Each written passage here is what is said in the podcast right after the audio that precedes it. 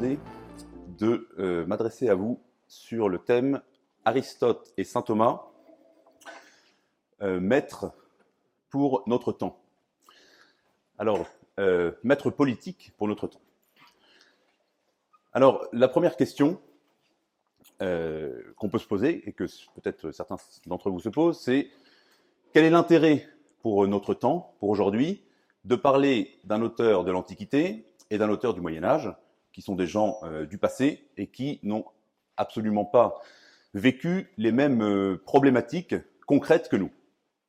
Alors, la réponse à cette question, même si évidemment on pourrait euh, développer beaucoup et puis argumenter, je pense c'est d'une part Aristote, donc pour ceux qui ne situent pas exactement les philosophes, Aristote, donc c'est un philosophe grec, du IVe siècle avant Jésus-Christ, il est mort en 322 avant Jésus-Christ, et euh, il est l'un des plus grands penseurs politiques, et euh, en particulier parce qu'il a écrit un, ouvrage, enfin en tout cas on possède aujourd'hui un ouvrage qui s'appelle Les politiques d'Aristote, et qui est un, euh, un ouvrage très intéressant, parce qu'il est basé sur l'expérience qu'Aristote a eue des différents régimes qu'il a connus dans son temps.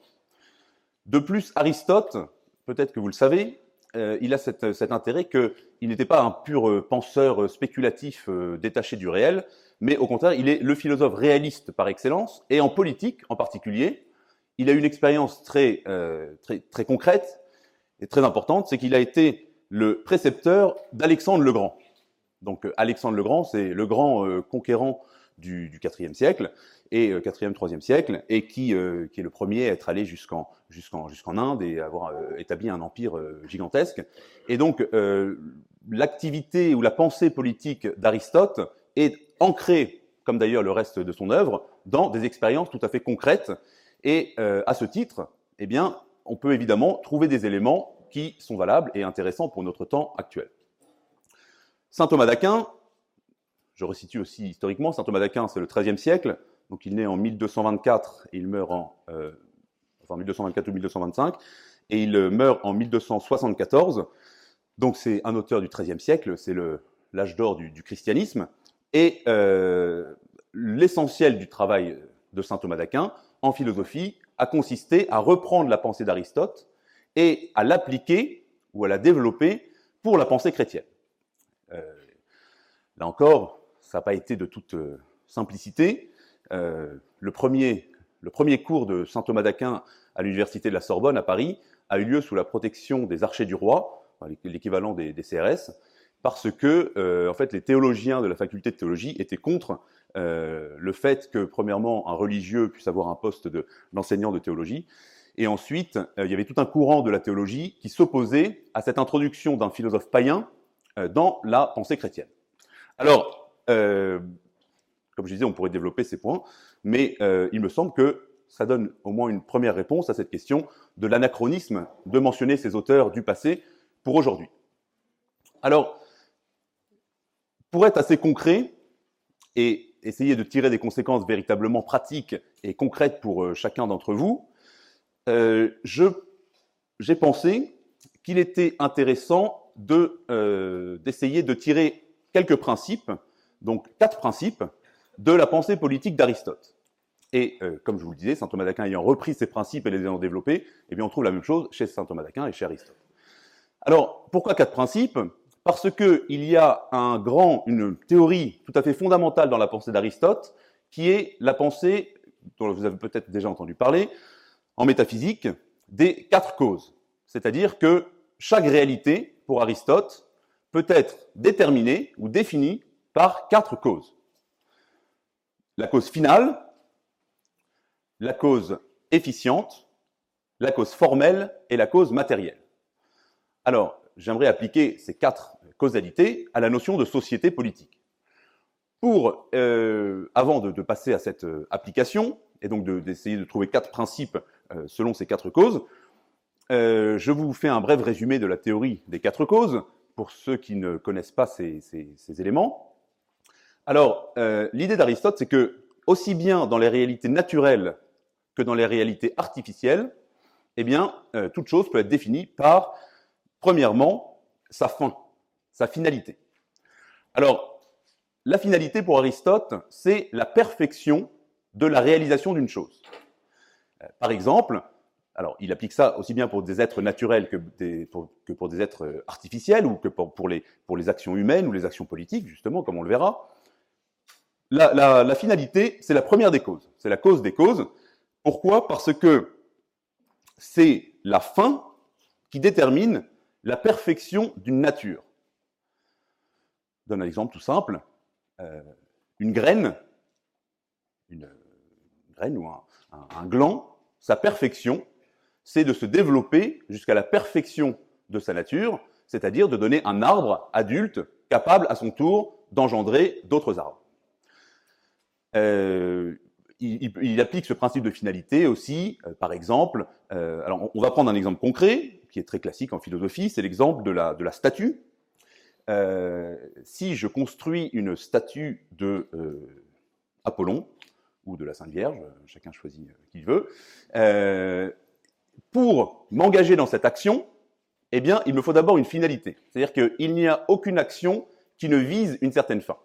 Alors, quelle est la fin d'une statue? Il peut y avoir plusieurs fins, d'ailleurs, qui sont enchevêtrées les unes avec les autres. Ça va être, euh, par exemple, gagner de l'argent parce que je veux la vendre. Ça peut être euh, euh, représenter la beauté et les vertus de la Sainte Vierge ou la beauté du corps humain dans la statue d'Apollon. Ou simplement produire une œuvre d'art. En tout cas, il y a une finalité. Et c'est cette finalité, c'est pour ça qu'il appelle la cause des causes, c'est la première des causes, parce qu'il faut une, fin avant de s'engager dans une action. Ensuite, la cause efficiente, ça va être la personne ou la réalité qui va être le moteur de cette réalisation. Donc, dans le cas de ma statue, eh bien, tout simplement, la cause efficiente, eh bien, c'est le sculpteur qui va travailler, qui va mettre en œuvre une certaine activité pour euh, fabriquer cette statue. Ensuite, là c'est un peu plus compliqué parce que ce sont des notions philosophiques assez poussées, très typiques de la métaphysique d'Aristote. Euh, il y a la cause formelle. La cause formelle, c'est la configuration de la statue. Alors c'est pas simplement la forme extérieure, donc les apparences physiques d'Apollon ou de la Sainte Vierge, mais ça va être la configuration des choses, les proportions, les rapports d'ordre et de hiérarchie entre les différentes parties, etc. Et puis la cause matérielle, ça va être la matière utilisée, qui peut être d'ailleurs plusieurs matières. Il peut y avoir euh, du fer, de l'or, de, l'argent, euh, du plâtre, de la peinture, etc. Toutes les différentes matières qui vont être mises en œuvre, configurées par la forme, par celui qui réalise la statue, en vue de réaliser l'objet qu'il veut faire. Donc vous voyez qu'on a besoin de ces quatre euh, causes pour déterminer la chose. Alors pour voir si vous avez suivi cette métaphysique des causes, on va prendre un autre exemple et vous allez essayer de réfléchir par vous-même, savoir si vous avez compris ce que sont les quatre causes. Alors prenons par exemple une, euh, symphonie. Vous êtes tous des grands compositeurs, et puis vous voulez euh, composer une symphonie. Alors, la cause finale, là aussi c'est assez simple, ça va être, enfin c'est simple, ça, il peut y avoir plusieurs causes finales, ça va être par exemple euh, de représenter en musique un, opéra, une scène, ou simplement de, de produire du beau. La cause efficiente, c'est le compositeur, tout simplement. La cause formelle, c'est plus compliqué, la cause formelle de la symphonie, eh bien, ça va être l'ordre entre les différentes notes. C'est-à-dire aussi bien le rythme que l'harmonie entre les sons. Et puis la cause matérielle, eh bien, ça va être euh, les sons qui sont joués soit par un orchestre, soit par un disque, soit par euh, un orchestre un jour, et puis le lendemain par un autre orchestre. Vous voyez, ça va être différentes causes matérielles qui vont rejouer la même formalité, et c'est comme ça qu'on peut reproduire plusieurs fois la même symphonie, comme on peut reproduire plusieurs fois la même statue dans différentes matières en lui, en, en donnant, en informant cette matière avec la même forme. Voilà la théorie des causes selon Aristote. Alors, entrons dans notre sujet. Euh, et appliquons cette théorie des causes à la doctrine euh, politique. Je vous disais qu'on peut essayer de euh, mettre, de, tirer de la pensée d'Aristote et de saint Thomas, donc quatre principes politiques qu'on va ensuite essayer d'appliquer pour nous-mêmes. Alors le premier principe, selon la cause finale, c'est la notion de priorité de la fin c'est tout à fait important de comprendre que pour Aristote, comme je le disais, la fin, c'est la cause des causes. C'est ce qu'on appelle le, euh, finalisme d'Aristote. Donc, dans la nature, la fin, c'est ce vers quoi la chose tend. Euh, par exemple, pour Aristote, la fin d'une pierre, eh bien, c'est de tomber vers le bas. Parce que dans la nature, les pierres tombent vers le bas et jusqu'à ce qu'elles soient en état de repos. Et donc, la finalité, la perfection locale pour un caillou, eh bien, ça, va être d'être par terre. La perfection, comme je le disais, d'une plante, ça va être d'atteindre sa maturité, comme pour un animal. Et euh, si on applique cette idée euh, aux actions humaines, c'est-à-dire dans ce qu'on appelle la praxis, euh, eh bien, la fin de toute action va être déterminée par son bien. C'est un principe, euh, ce principe de, la finalité, c'est ce qu'on appelle le démonisme, c'est-à-dire que il y a identité dans les actions entre la fin et le bien.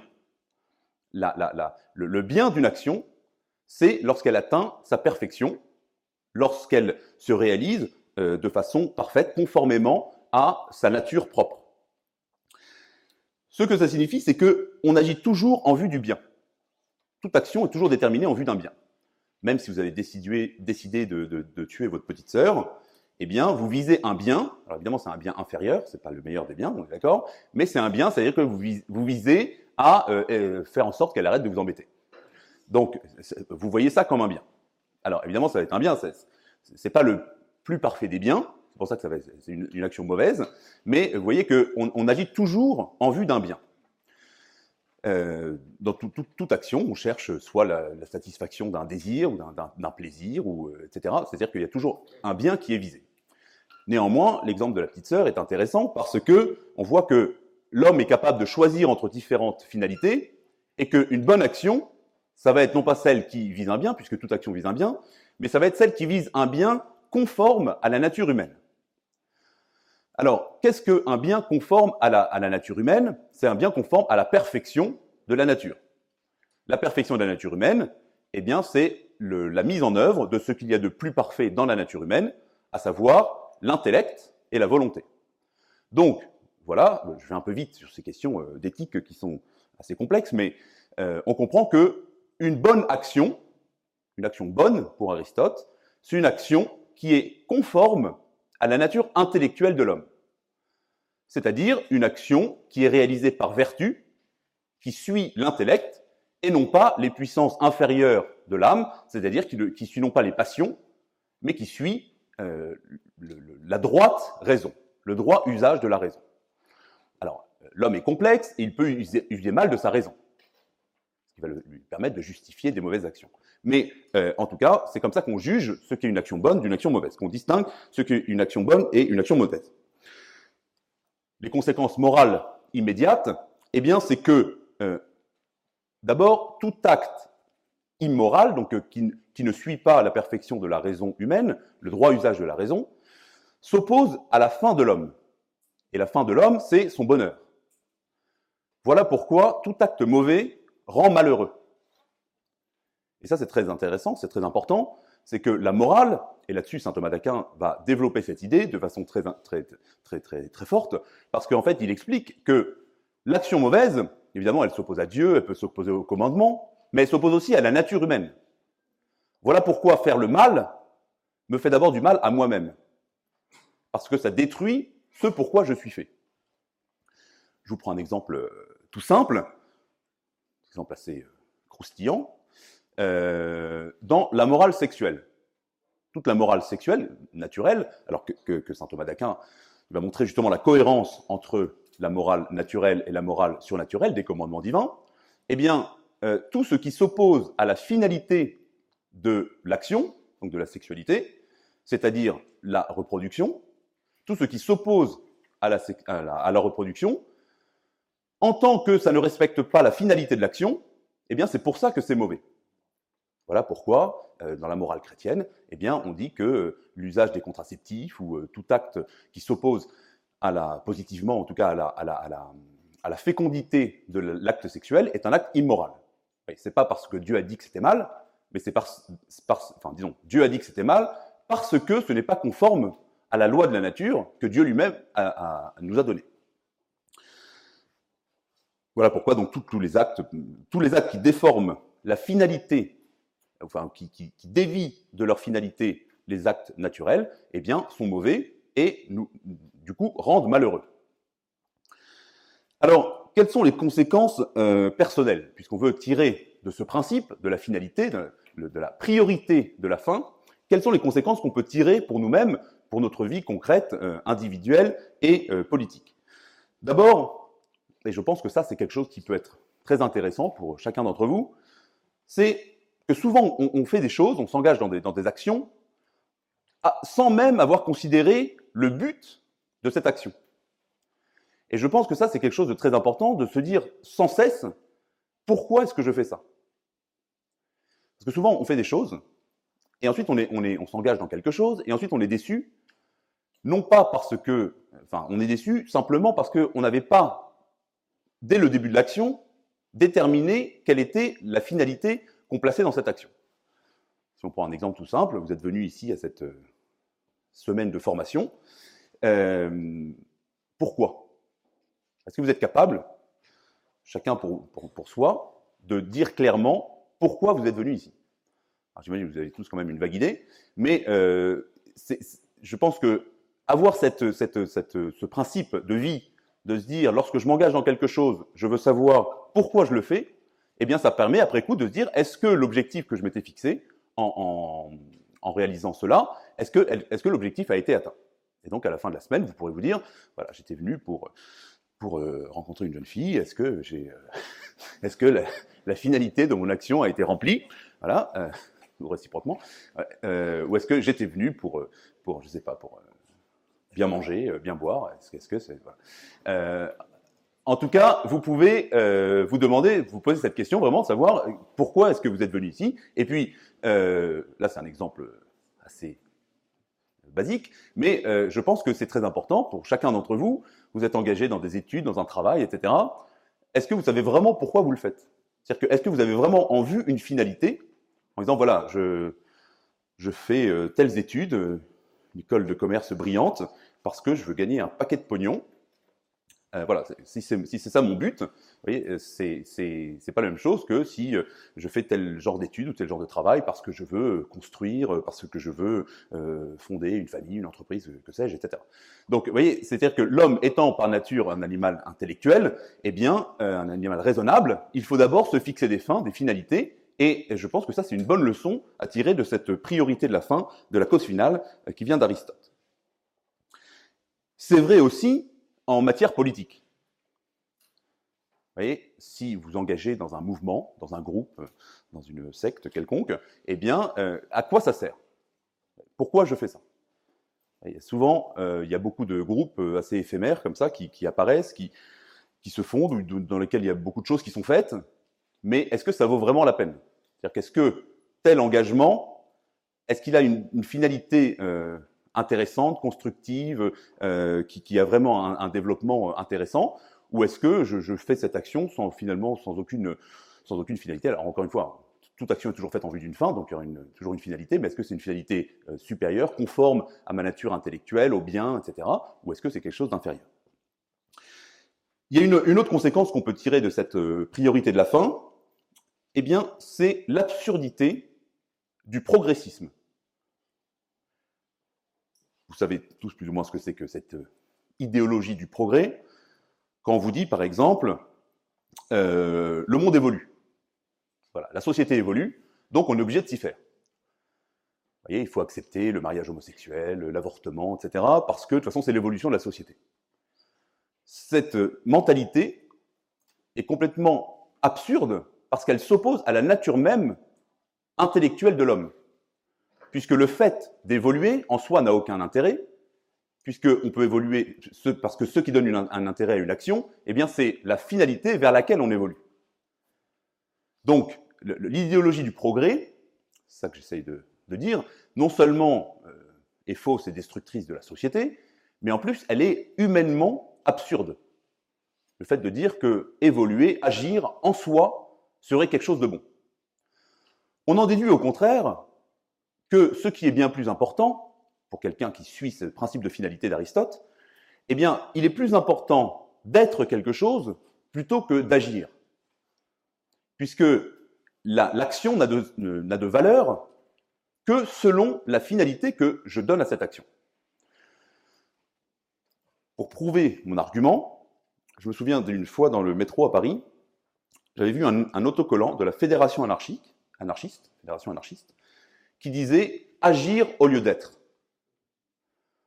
Je trouve ça absolument génial, parce qu'en fait, je pense que nous, on doit avoir exactement le principe contraire. C'est-à-dire, il faut mieux être plutôt qu'agir. Ce qui fait la valeur d'un homme, c'est ce qu'il est, plutôt que ce qu'il fait. Et euh, si, on développe ce principe philosophique, je pense que chacun d'entre vous peut le développer pour lui-même, c'est-à-dire, euh, est-ce que je suis véritablement ce que je dois être? Ce qui est bien.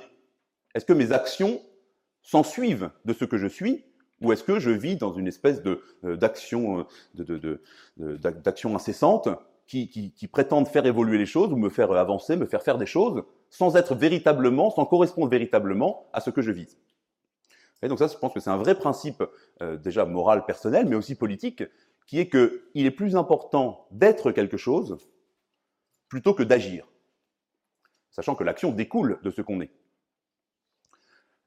Concrètement, concrètement, parce que puisque la préoccupation ici, notre préoccupation est, principalement politique, je pense que l'une des actions politiques les plus, euh, les plus importantes dans le monde d'aujourd'hui, c'est d'abord d'être quelque chose. D'être euh, père ou mère de famille, euh, d'avoir telle ou telle responsabilité, d'avoir tel ou tel engagement. Mais c'est pas tellement, c'est pas parce qu'on n'arrive pas à faire des choses et à changer la société, à changer le monde, c'est pas pour cela que ce que l'on est n'a pas de valeur. Au contraire, si l'on veut changer le monde, il faut d'abord être quelque chose. C'est l'opposition entre le progressisme absurde dont je parlais tout à l'heure, qui dit on n'a qu'à changer, et puis on verra bien là où ça va aller. Nous, notre doctrine politique, elle doit être d'abord, soyons quelque chose, et lorsqu'on sera quelque chose, alors on pourra prétendre changer le monde.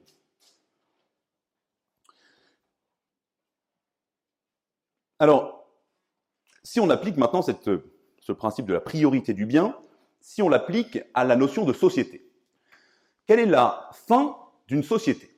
Alors ça, c'est une grande, une grande question euh, que développe Aristote. Euh, toute société, pour Aristote, eh bien, euh, est toujours en vue d'une fin, comme, comme toute réalité. Elle a une fin, une cause finale. La cause finale de la société, eh bien, c'est ce qu'on appelle le bien commun. Alors j'ai vu que vous allez avoir une conférence sur le bien commun, donc c'est très intéressant parce que c'est une notion on parle souvent dans, dans, les, milieux de politique réalistes, etc., du bien commun, mais on ne sait pas très bien ce que c'est que le bien commun. Donc je laisse celui qui fera l'exposé sur le bien commun vous répondre à cette question, mais en deux mots, le bien commun, tout simplement, c'est le bien qui est commun. C'est le bien qui est commun aux membres de la société.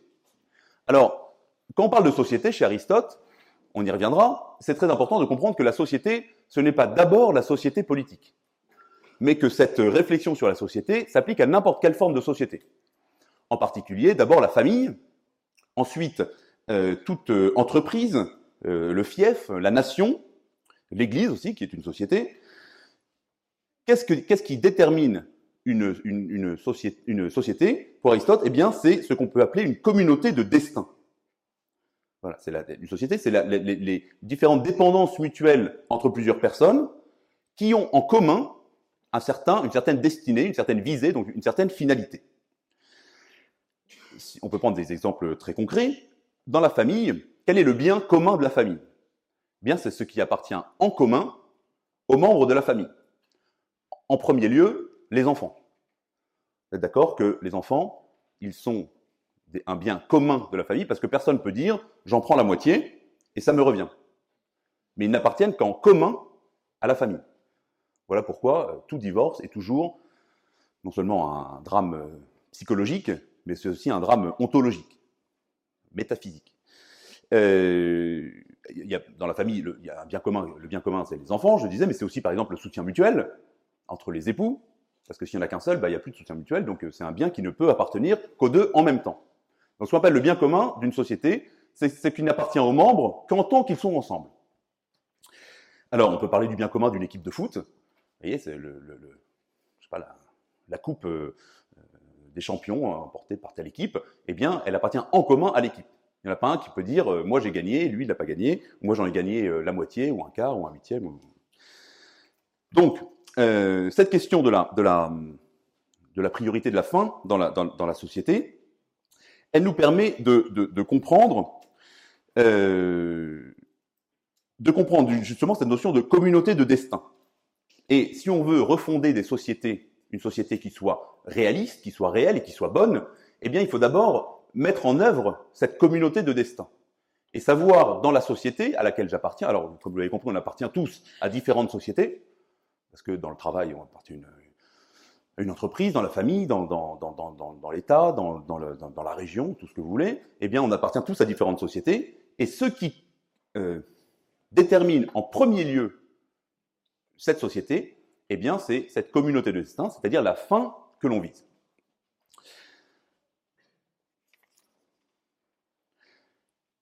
Pourquoi j'insiste là-dessus? Parce que on comprend que la disparition de cette finalité, de ce bien commun, eh bien, euh, implique nécessairement la destruction de toute société.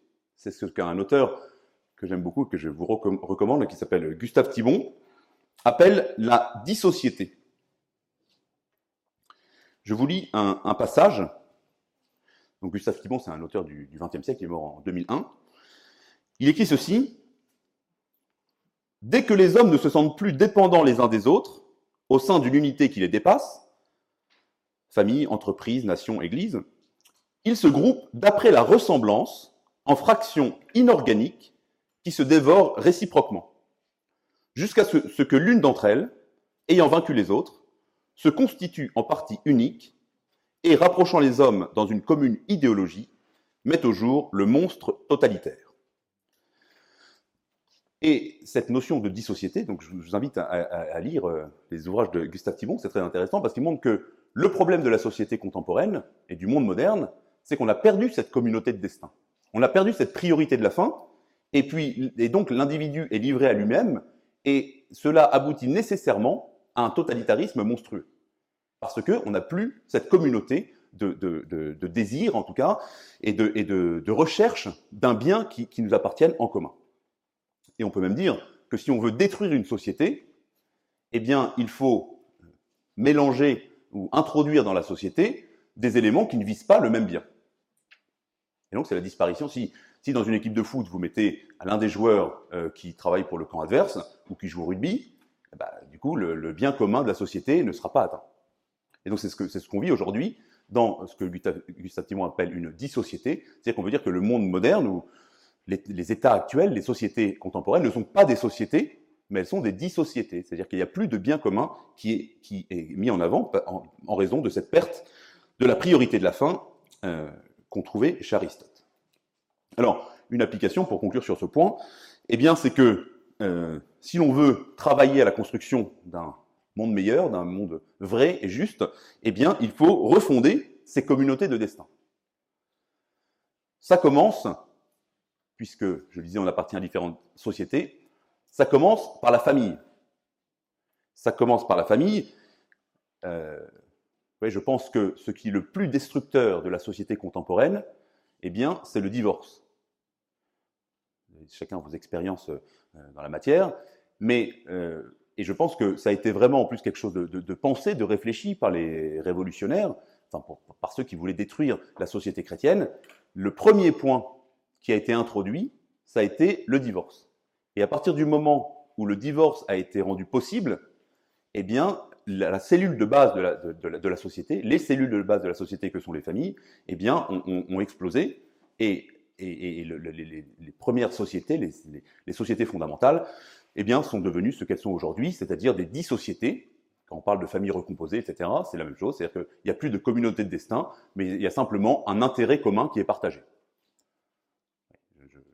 je divorce, je, me mets avec euh, la femme du voisin, parce qu'en fait, c'est plus sympa d'avoir une femme qui fait la, cuisine, qui s'occupe un peu des enfants, etc. Et puis, euh, c'est plus sympa d'avoir un mari qui sort les poubelles. Donc, on se met ensemble, parce qu'en fait, on, partage chacun un intérêt mutuel, mais on n'a plus de communauté de destin. Alors ça, ceux d'entre vous qui ne sont pas encore mariés, je vous invite à, méditer sur ces, sur ces questions et à faire des préparations au mariage sérieuses, parce que c'est difficile aujourd'hui d'être, d'être marié. Ceux qui sont mariés le savent. C'est, difficile. Et pourquoi? Parce que tout dans la société, dans notre vie euh, contemporaine, eh bien, tend à détruire cette première société qui est la famille. Alors, deuxième, euh, deuxième point, deuxième principe, donc le premier principe c'est celui de la priorité de la fin. Deuxième point, selon la cause efficiente, eh bien c'est ce qu'on peut appeler l'origine naturelle de la société. En philosophie, il y a deux, euh, deux grands courants, deux grandes options, si vous voulez, quand on dit d'où vient la société. Alors soit on est aristotélicien, et on est, dans ce sens-là, naturaliste, c'est-à-dire que la société, toute société, est donnée dans la nature. Soit on est contractualiste, et selon cette théorie du contrat, eh bien la, société est quelque chose d'artificiel qui va venir s'ajouter aux hommes pour un certain intérêt ou pour, éviter un certain dommage, mais ce n'est pas quelque chose qui est donné dans la nature. Alors j'aimerais vous montrer pourquoi il est très important de comprendre que la société est quelque chose de naturel. C'est ce qu'exprime Aristote dans, ses politiques, sur cette phrase très célèbre, où il dit L'homme est par nature un animal social.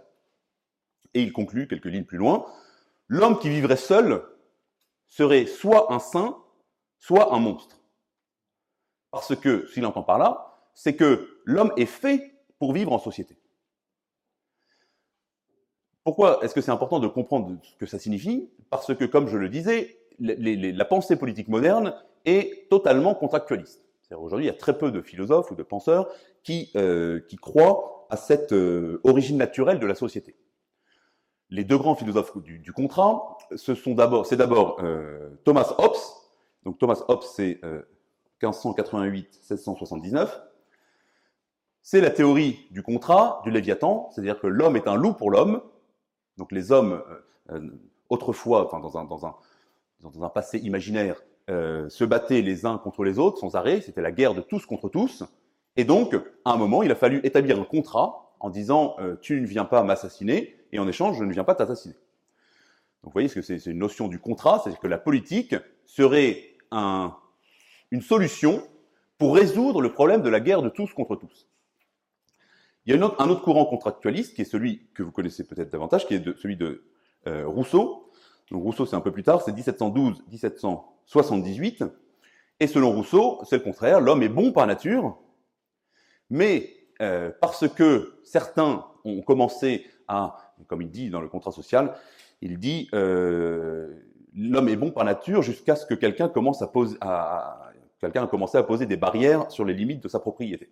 Et donc ça, ça, fait des, conflits. Et le, contrat vise à organiser les conflits mais le contrat par lui-même, eh bien, est une source euh, de, nouveaux conflits, etc. En tout cas, ces, deux, courants sont ce qu'on appelle des courants contractualistes, c'est-à-dire que la société n'est pas quelque chose de naturel pour l'homme, mais c'est quelque quelque chose qui s'impose à lui et donc qui doit être construit. Alors, pourquoi est-ce que c'est important de développer ce point? Parce que nous vivons aujourd'hui dans un monde dans lequel tout est prétendument construit. Si je reprends l'exemple de la société familiale, pour les penseurs du progressisme, eh bien, la famille elle-même est construite. C'est-à-dire que toute famille doit être une construction. Je prends un individu et un autre, qu'il soit de sexe différent ou pas d'ailleurs, et puis je prends un enfant ou pas d'enfant, je vais en acheter un à l'extérieur ou je le fais dans une éprouvette, n'importe. En tout cas, je prends différents éléments, je les mets ensemble et ça constitue une famille. Ça, c'est une théorie constructiviste de la société familiale. Si je suis au contraire naturaliste, à la suite d'Aristote ou de saint Thomas d'Aquin, eh bien, je conçois la famille comme euh, d'origine naturelle, c'est-à-dire que l'homme par nature, les hommes par nature sont faits pour s'unir euh, entre sexes différents, pour en vue de la procréation, de la protection mutuelle, de l'amour mutuel, de, plusieurs, plusieurs finalités, mais c'est quelque chose qui est naturel à l'homme. Et naturel dans le sens que j'employais au début, c'est-à-dire conforme à la nature de chacun des êtres humains. Vous voyez, euh, alors on peut parler de cet exemple de, la famille, mais de la même façon, quand on entend euh, aujourd'hui ces discours euh, soi-disant contre le, patriarcat et, les, et les, systèmes soi-disant comment dire, archaïques qui, envahissent la société, au profit desquels il faudrait euh, qu'il remplacer par des nouveaux systèmes euh, justement construits, eh bien, ça relève de la même mentalité, à savoir cette idée que le père de famille a une responsabilité, que euh, on est toujours comme le fruit d'un héritage, euh, d'une identité, etc. Selon ces mêmes tenants du progressisme, eh bien, ce ne sont que des choses qui sont construites, mais qui ne sont pas du tout euh, inscrites dans notre nature humaine. Donc si on veut lutter contre ça, eh bien je crois au contraire qu'il faut comprendre le sens de ce naturalisme et en être les premiers défenseurs. C'est-à-dire qu'il est naturel à l'homme d'avoir une identité, d'avoir un héritage, d'avoir une façon d'être, d'être le fruit d'une histoire et d'une civilisation. Euh, et il est naturel à l'homme de vivre dans le sein d'une société, qu'elle soit une société familiale, qu'elle soit une société euh, locale, qu'elle soit une société plus, plus globale, etc. Donc euh, cet aspect naturel de la société, c'est quelque chose qu'il faut, euh, je crois, défendre parce que euh, notre combat est celui de la nature contre celui de l'artifice et de la construction. Pour ajouter un élément philosophique, je crois que cette, ce constructivisme politique découle directement, enfin quasiment, d'un autre problème philosophique qui est celui du nominalisme. Alors, peut-être que vous avez déjà entendu parler de ça. Je répète, j'en reparle parce que je pense que c'est quelque chose de très très important. Le nominalisme, c'est un courant philosophique qui naît au Moyen Âge, juste après saint Thomas d'Aquin, chez un philosophe franciscain qui s'appelle Guillaume d'Occam, donc 1285-1347, euh, et euh, qui prétend qu'il n'existe pas d'essence des choses. Il n'existe pas de nature humaine, par exemple, mais il n'y a que des noms qui sont donnés à des choses communes. Par exemple, je simplifie un peu parce que c'est un peu plus complexe que ça, mais euh, c'est pour ça que ça s'appelle le nominalisme, c'est-à-dire que ce que nous avons tous ici en commun, eh bien, c'est qu'on nous désigne par le même nom d'être humain. Mais il n'y a pas de réalité qui soit l'humanité, donc l'essence de l'homme, à, laquelle nous participons tous. Alors que pour, Aristote, dans la métaphysique d'Aristote, eh bien c'est la, forme dont je vous parlais tout à l'heure, qui est euh, ce qu'il y a d'universel euh, dans, l'homme et que nous avons tous en commun. Nous sommes tous composés de matière et forme, c'est l'illémorphisme d'Aristote. On est tous composés de matière et forme, c'est-à-dire que on a tous en commun une forme, la forme de la nature humaine, de l'essence de l'homme, qui est réalisée dans chacun d'entre vous dans une matière différente. Et c'est pour ça que la matière individualise la forme. Donc on a quelque chose en commun qui est de la nature humaine. Guillaume de Cam dit, c'est complètement faux, ça c'est une invention de l'esprit, nous n'avons rien en commun, si ce n'est le nom, parce qu'on nous désigne tous par le terme de être humain. Alors, c'est un problème métaphysique qu'on pourrait développer et qui, qui, est tout à fait passionnant, mais vous comprenez que, appliqué à la notion de société, eh bien, on retrouve le constructivisme dont je parlais tout à l'heure. C'est-à-dire que vous prenez euh, trois hommes que vous mettez ensemble et vous dites ça, c'est une famille vous prenez, euh, enfin, tous les exemples que vous voulez, il suffit de mettre l'étiquette famille et donner le, nom de famille pour que ça devienne une famille. et, donc, on comprend le lien entre ce nominalisme et le, constructivisme euh, social. Alors, pour vous donner un exemple, j'aimerais faire appel à l'identité bretonne, même si ça vous choque. Il y a une chanson de Triane, peut-être que vous avez entendu, qui s'appelle La découverte ou l'ignorance.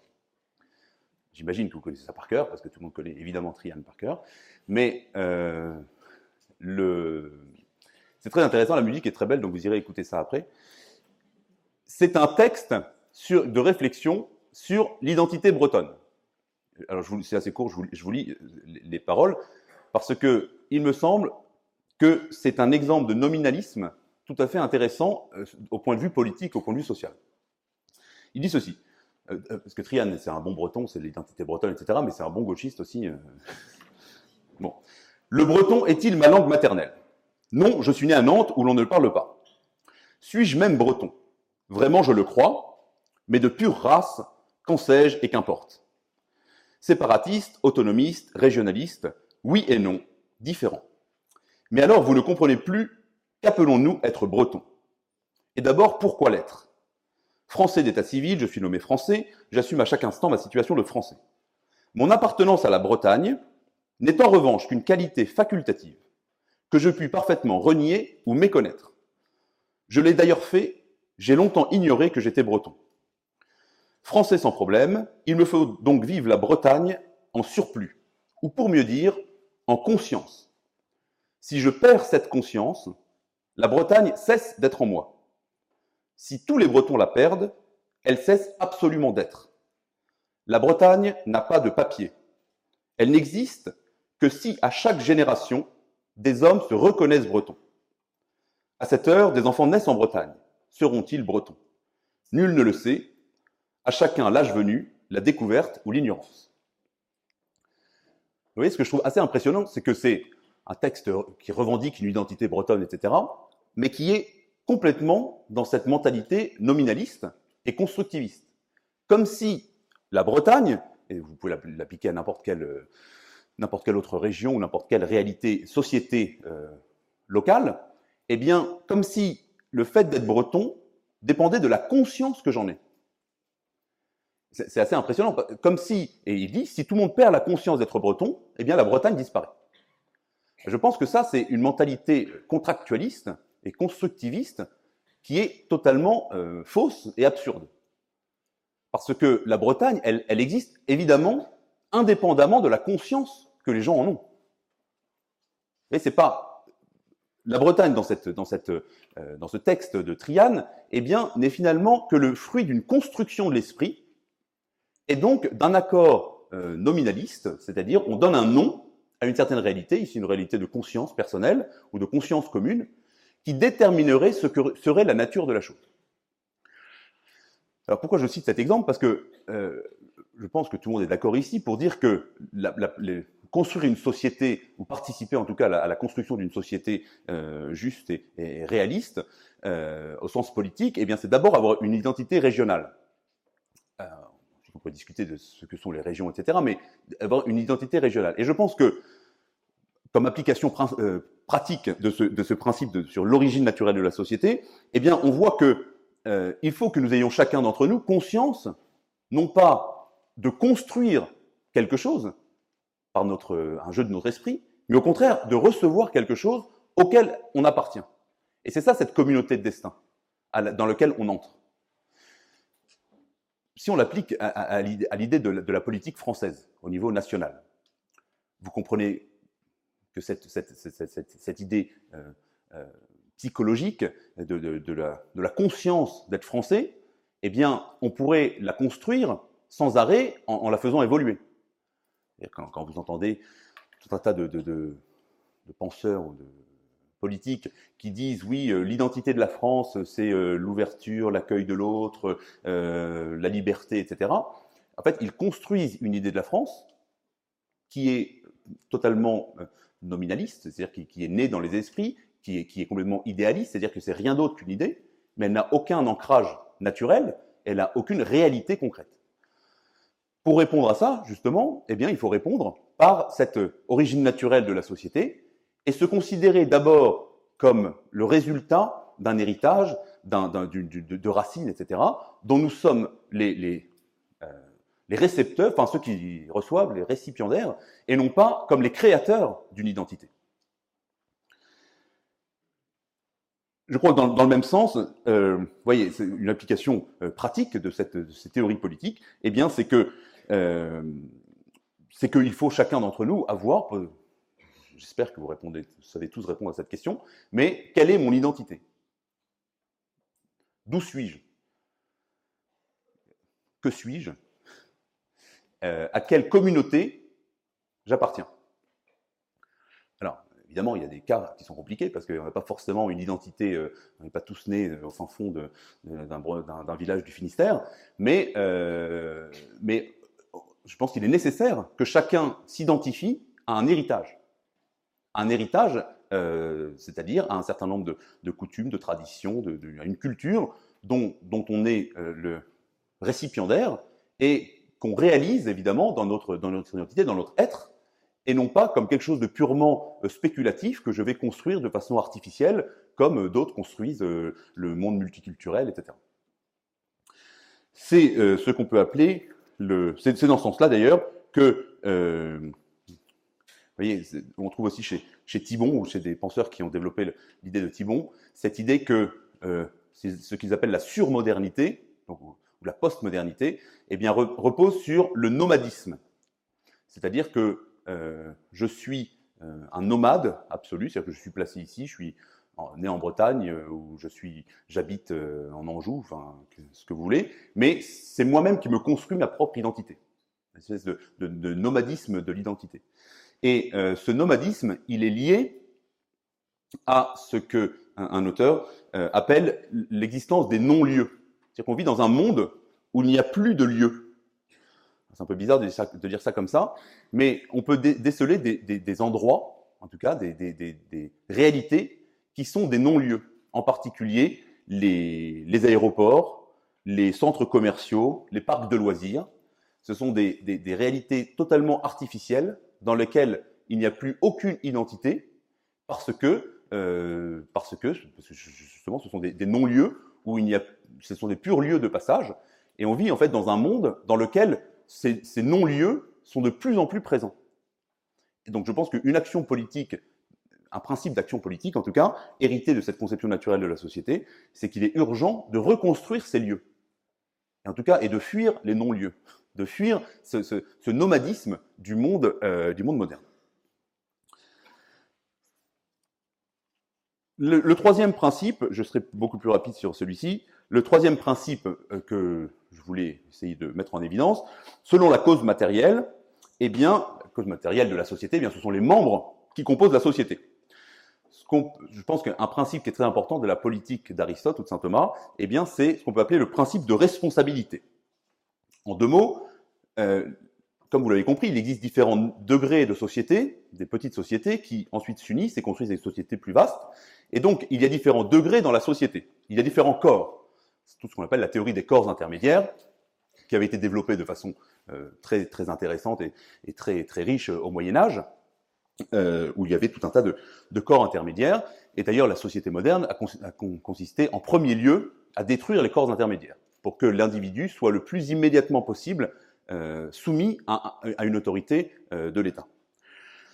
donc, la théorie d'Aristote, eh bien, c'est que dans l'Athènes du, du, 5e siècle ou du 4e siècle, eh bien, il y a différents états, différentes qualités des hommes qui composent la société. Il y a les hommes libres, qui sont les citoyens.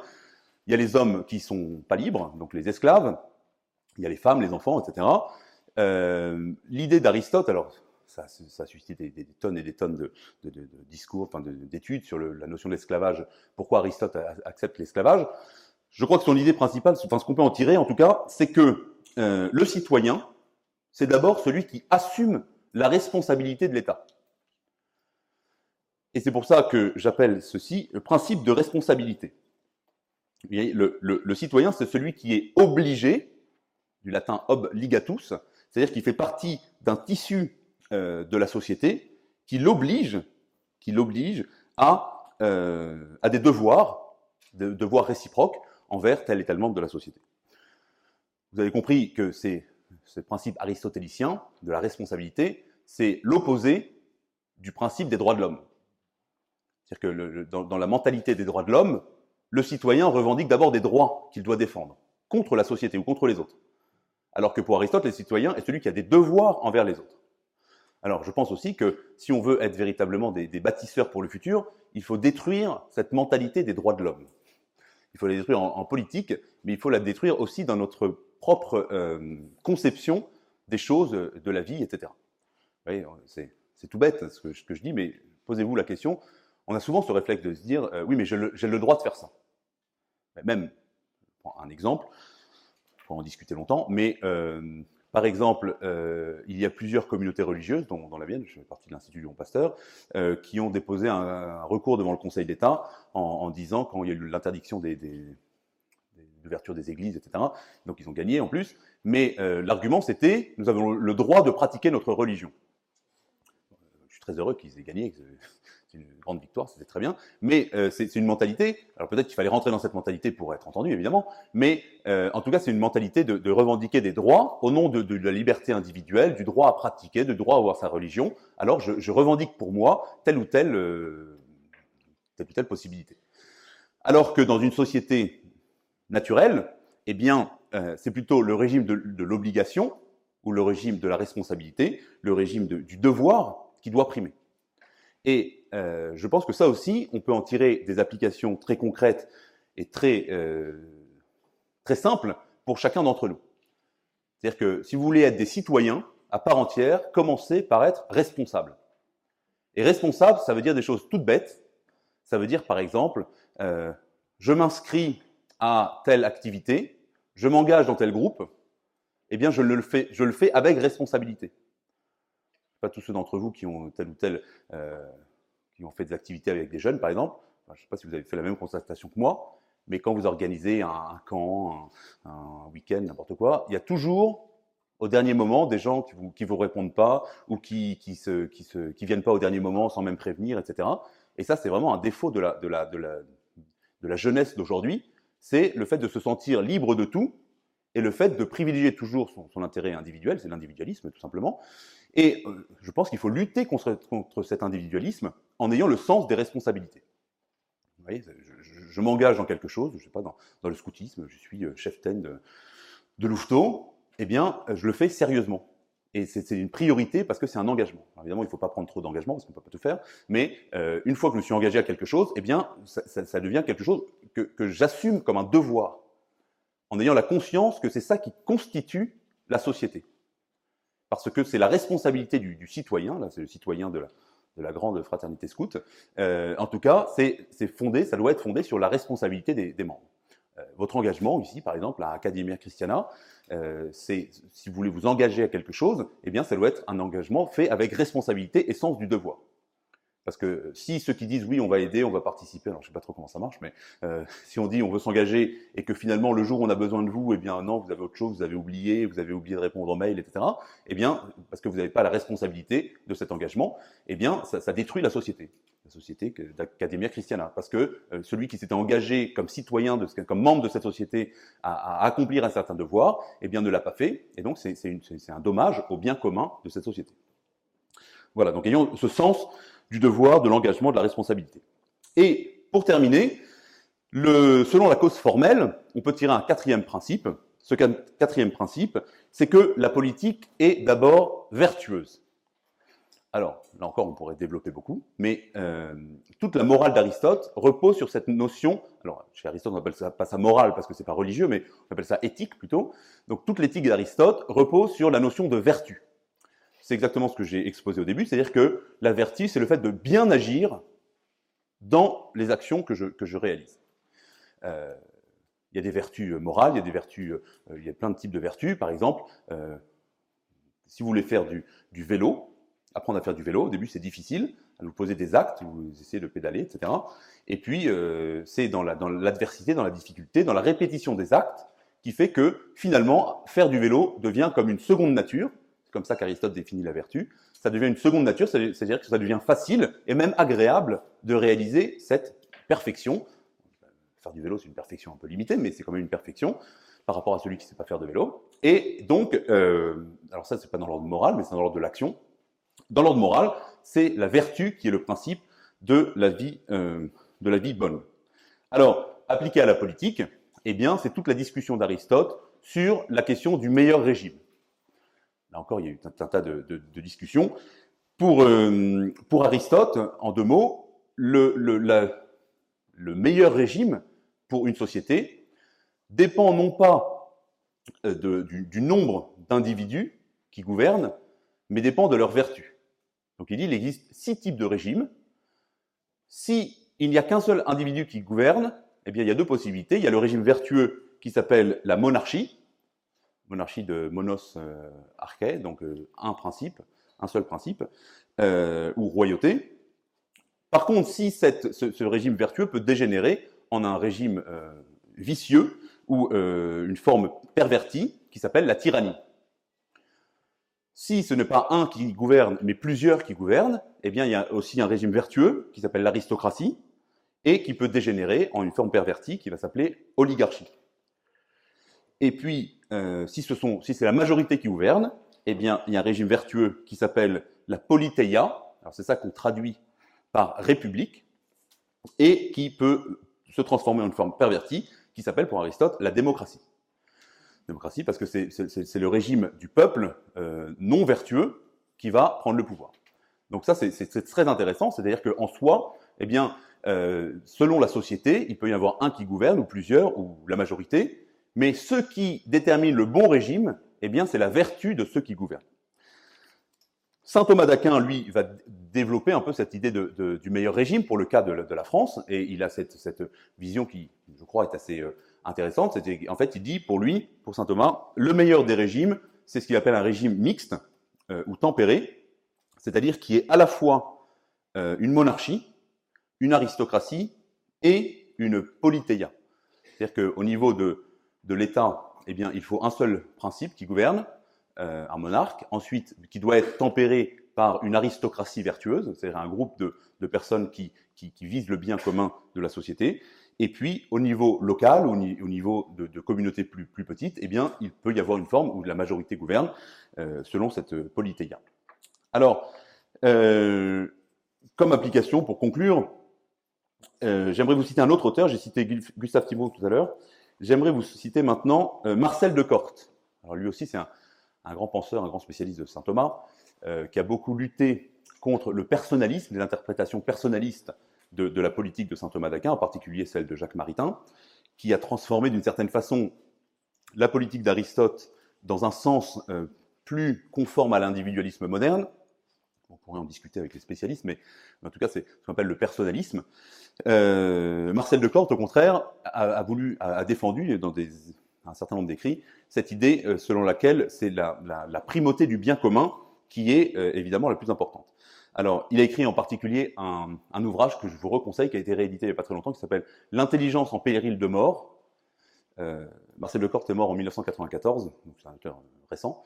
Il a écrit L'intelligence en, péril de mort, et c'est très intéressant, c'est une, analyse de la société moderne, et selon laquelle il montre que bah, c'est l'intelligence même, la rationalité de l'animal humain qui est détruite.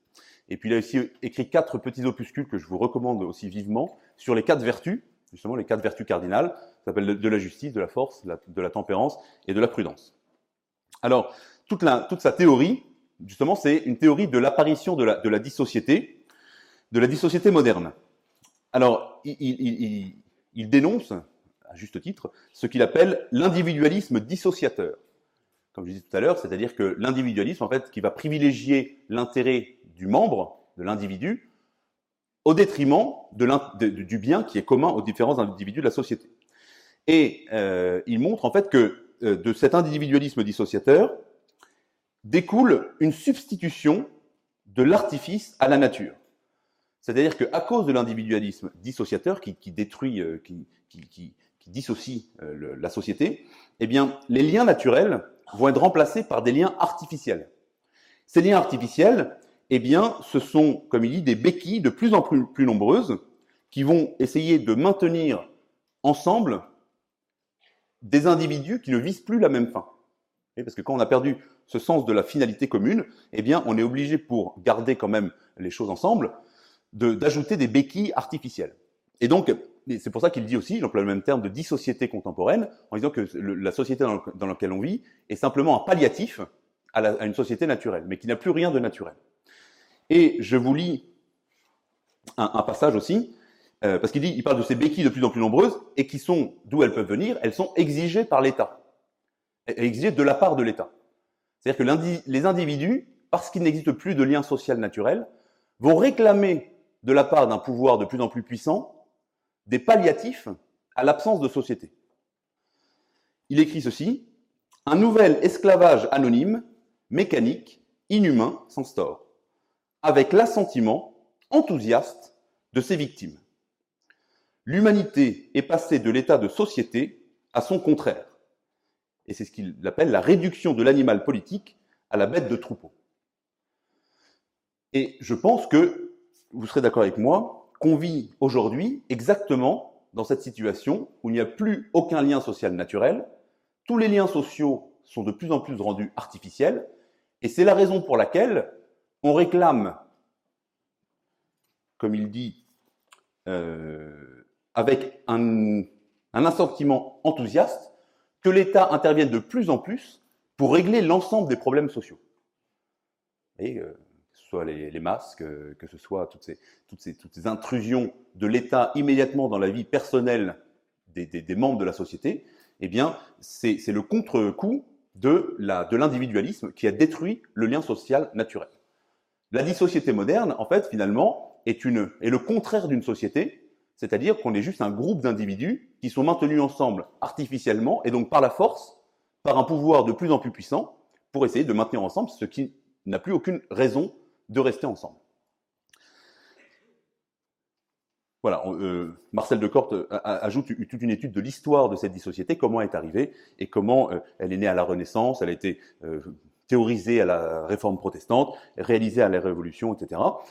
Son idée principale, eh bien, c'est que c'est la perte du sens de la transcendance qui maintenait ensemble comme une fin ultime visée par les membres de la société. C'est la perte de la transcendance qui a dissolu, qui a dissous la, société. Donc, euh, il a fallu développer. Je vous invite à, lire les ouvrages de Marcel de Corte. En conclusion, euh, je crois que comme chrétien, là vous avez vu, je vous ai donné que des arguments de philosophie, on a très peu parlé de, foi ou de, Dieu ou de, morale chrétienne, mais euh, comme chrétien, eh bien, notre façon de participer à la construction d'un monde euh, plus naturel, plus réel, plus réaliste et, et, donc plus juste et, donc euh, plus heureux, euh, eh bien, c'est de retrouver le sens de cette transcendance le sens de cette transcendance, c'est-à-dire de, se retrouver une communauté de destin. Et la communauté de destin, c'était ça la perfection de la société du Moyen Âge, c'est que le destin euh, des hommes était non seulement un destin humain, naturel, mais était aussi un destin surnaturel.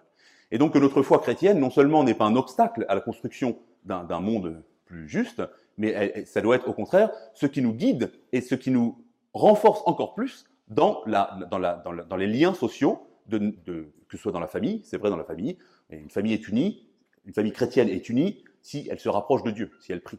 De la même façon, une société, euh, que ce soit la, société bretonne, que ce soit la société française, eh bien, nous, notre rôle dans, ces sociétés, eh bien, c'est de remettre, de redonner le sens de la transcendance afin de renforcer les, liens euh, entre les différents membres. Alors, et puis, euh, comme dernier mot, justement, j'ai prêché le réalisme d'Aristote et de saint Thomas d'Aquin, et je vous invite justement à être ces réalistes en politique, et non pas les, rêveurs mélancoliques qui euh, rêvent à un monde meilleur sans jamais rien, euh, rien être, que j'ai dit qu'il fallait privilégier l'être sur l'action. Euh, commençons par réaliser dans les petites sociétés que sont nos familles, que sont euh, les familles que vous allez fonder si vous ne l'avez pas encore fondé, que sont euh, les associations auxquelles vous appartenez, j'en ai cité un certain nombre, que ce soit votre région, votre village, votre, votre groupe de, tous les groupes possibles auxquels vous pouvez appartenir, eh bien, commençons par réaliser des sociétés justes et, naturelles, réelles et réalistes, euh, au lieu de rêver, vous savez, à ce grand jour qui va venir un jour et puis qui va qui va transformer l'humanité entière et dans laquelle nous allons, euh, euh, comme des chevaliers, euh, transformer le monde. Commençons par le transformer réellement, non pas dans nos rêves, mais dans la réalité de nos engagements, de la multitude des engagements auxquels nous sommes liés avec euh, ce sens du devoir. Je vous remercie pour votre attention.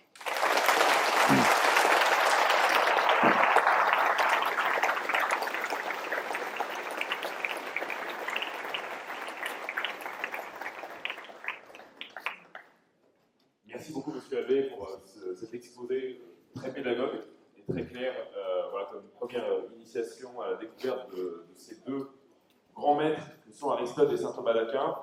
Euh, parfois difficiles d'accès, mais je pense qu'il faut une certaine assaise euh, pour, euh, pour, les, découvrir, pour rentrer un peu dedans, et que cette assaise vaut le coup. Je vous invite, euh, j'invite chacun d'entre vous à, à, lire directement dans le texte euh, Aristote et saint Thomas d'Aquin.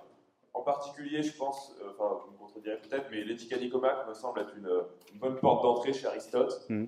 Et chez saint Thomas d'Aquin, pour les questions politiques, il y a différents petits recueils de textes politiques, parce que ces textes sont souvent un peu épars dans différentes œuvres. donc il y, en a un qui s'appelle Les lois, l'autre La morale, que vous pouvez trouver voilà, chez, des, libraires classiques, et qui sont voilà, des bonnes portes d'entrée pour, commencer à, lire ces auteurs. Alors, il nous reste un, petit temps pour les questions, assez court. Euh, du coup, donc euh, voilà, levez la main si vous désirez poser une question et euh, Claire va vous apporter le, micro. Genre, il y a, une. Bien. On va laisser la parole un peu aux dames en priorité. Bonjour Monsieur Labbé, merci beaucoup pour cette conférence très enrichissante. justement, vous disiez qu'il fallait privilégier l'être, l'être, donc être au lieu d'agir mais pourtant on existe pour ce que l'on fait. Tout à l'heure, vous avez parlé du, père de famille, mais avant, il a rencontré sa femme, il a eu des enfants, il peut se dire je suis père de famille, mais est-ce qu'il agit en tant que tel? Comme on dit, je suis quelqu'un de bien, mais est-ce qu'on agit en tant que quelqu'un de bien? Donc, c'est pas un peu orgueilleux de dire que l'on est quelque chose avant d'agir?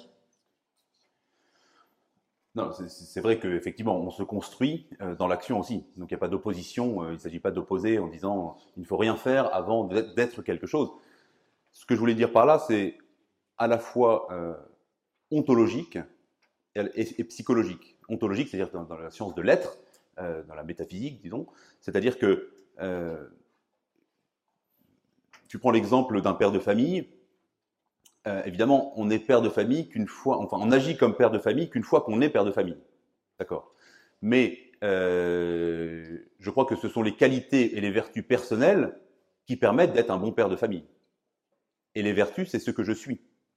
C'est-à-dire que c'est parce que je, j'aurais développé les vertus morales, toutes les vertus, euh, ou les vertus d'ailleurs aussi théologales, que je pourrais transmettre quelque chose. Et je ne transmets que ce que je possède on ne, transmet que ce que l'on est. Et euh, bon, évidemment, il ne s'agit pas d'une opposition radicale. Je pense que ce qui est important aussi, c'est qu'aujourd'hui, il y a une, confusion entre l'action et l'être. Euh, bon, même si pas rentrer dans un sujet très complexe, mais euh, par exemple, je prends un exemple un peu choquant. Le, je pense que le problème de l'homosexualité, eh bien, c'est qu'on associe une action à une personne.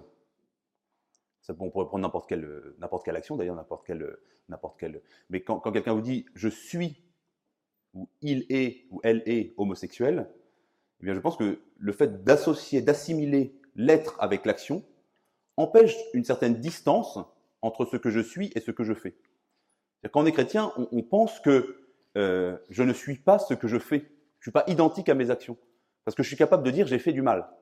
J'ai fait une action mauvaise. Et c'est pas parce que j'ai fait une action mauvaise que je suis moi-même mauvais.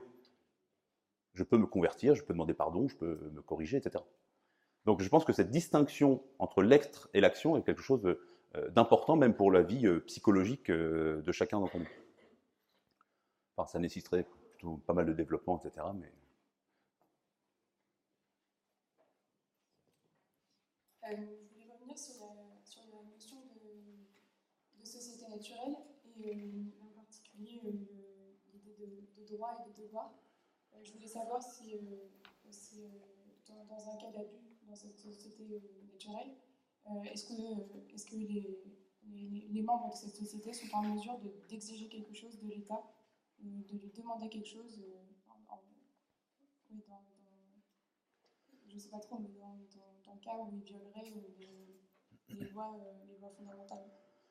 Oui, alors, là encore, il faudrait tempérer ce que j'ai dit. C'est-à-dire qu'il y a quand même le régime de la justice, qui est que euh, la justice, lorsque la justice envers moi est lésée, là, effectivement, j'acquiers un droit à récupérer ce qui m'a été pris. C'est ce qu'on appelle la justice commutative dans la philosophie, euh, dans l'éthique d'Aristote. C'est-à-dire que, par exemple, si vous êtes vendeur de fruits et légumes, euh, je vous prends une pomme, et eh bien là, vous avez acquis le droit de me réclamer l'argent équivalent. Mais donc, les droits existent évidemment, mais les droits ne sont que consécutifs à quelque chose. Ce ne sont pas des droits qui sont au principe euh, dès le départ et euh, au, moment de sa naissance. Comme disait, comme disait qui donc me souviens plus, un auteur euh, antilibéral un peu radical, mais je trouve que c'est, enfin, ça peut faire réfléchir. Il dit lorsque l'homme, lorsqu'un enfant naît, il n'a que deux droits, deux droits, celui de mourir et celui d'aller en enfer. C'est un peu, violent peut-être, mais c'est-à-dire que effectivement, si le droit est toujours quelque chose qui, qui, qui, s'ensuit de, d'une action ou de quelque chose qu'on, m'a pris, eh bien l'enfant quand il naît, vu qu'il n'a rien fait, en fait, il n'a aucun droit. Je crois que c'est le cardinal Pi d'ailleurs qui écrit ça.